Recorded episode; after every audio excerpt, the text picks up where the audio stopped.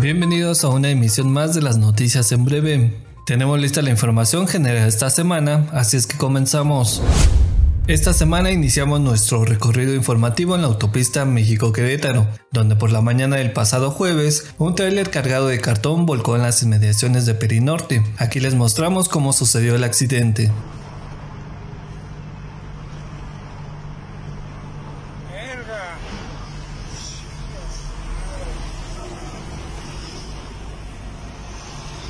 Esta semana, entre otras actividades, el gobierno municipal de Teoloyucan llevó a cabo la inauguración de un aula, así como la colocación de impermeable en el jardín de niños Adolfo López Mateos del barrio de Coachochoca. Nos es muy grato poder recibirles y al mismo tiempo poder agradecerles este trabajo que se ha hecho en beneficio pues, de esta escuela, de todos los niños que, que cursan eh, su educación preescolar aquí.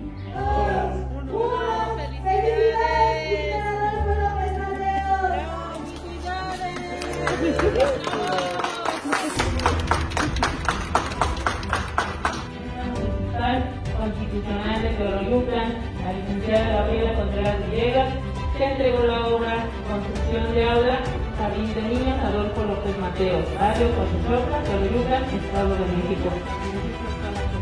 Muchas gracias.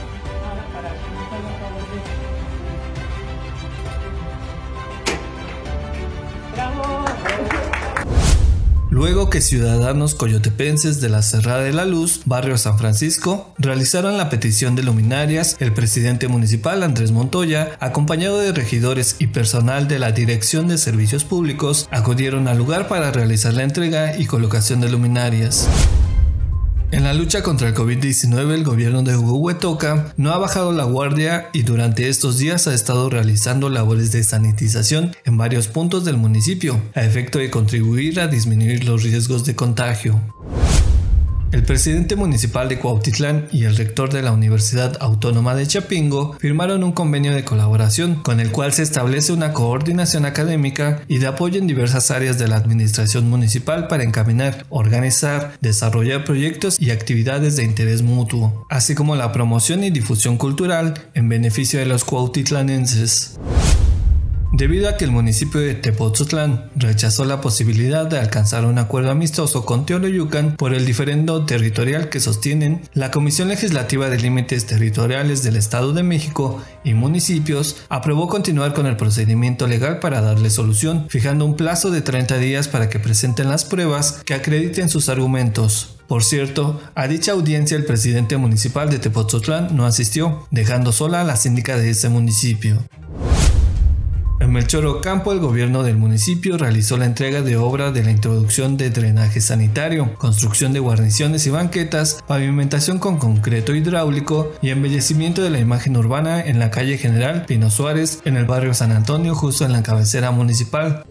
Hoy, de verdad, es un día muy, pero muy especial para mí. Eh, no puedo todavía anunciar algunas cosas pero es un día muy importante en mi vida. Será un día único porque vamos a iniciar un proyecto para nuestro municipio y que desde luego este proyecto tiene todo el amor y todo el cariño que siento por esta tierra de Melchor Campo, que ha sido mi hogar, que ha sido también la tierra que nos han dejado mis antepasados. Aquí a unos cuantos metros mi bisabuelo, don Severo Escalona, fue asesinado por luchar por las tierras de nuestros ejidatarios. El gobierno de Zumpango informó que trabaja en conjunto con la SEDATU para iniciar la construcción de un mirador en la laguna de Zumpango. El proyecto incluye la construcción de canchas deportivas, locales comerciales y de comida, área de asadores, juegos infantiles y estacionamiento. El gobernador del Estado de México informó que el semáforo epidemiológico avanza al semáforo naranja a partir de este lunes, al bajar los niveles tanto de contagio como de hospitalización. Este fue parte de su mensaje. Tenemos que ser muy responsables con la reapertura.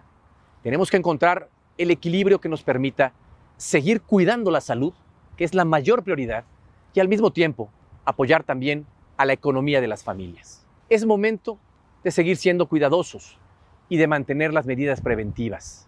Sigamos cuidando la salud de nuestras familias, en especial de los adultos mayores. Llegamos al final de esta emisión de las noticias en breve. Por mi parte me despido y ha sido un gusto trabajar con Noticias MQS. Hasta la próxima. Recuerde que tienen una cita la próxima semana en todos los perfiles de esta red.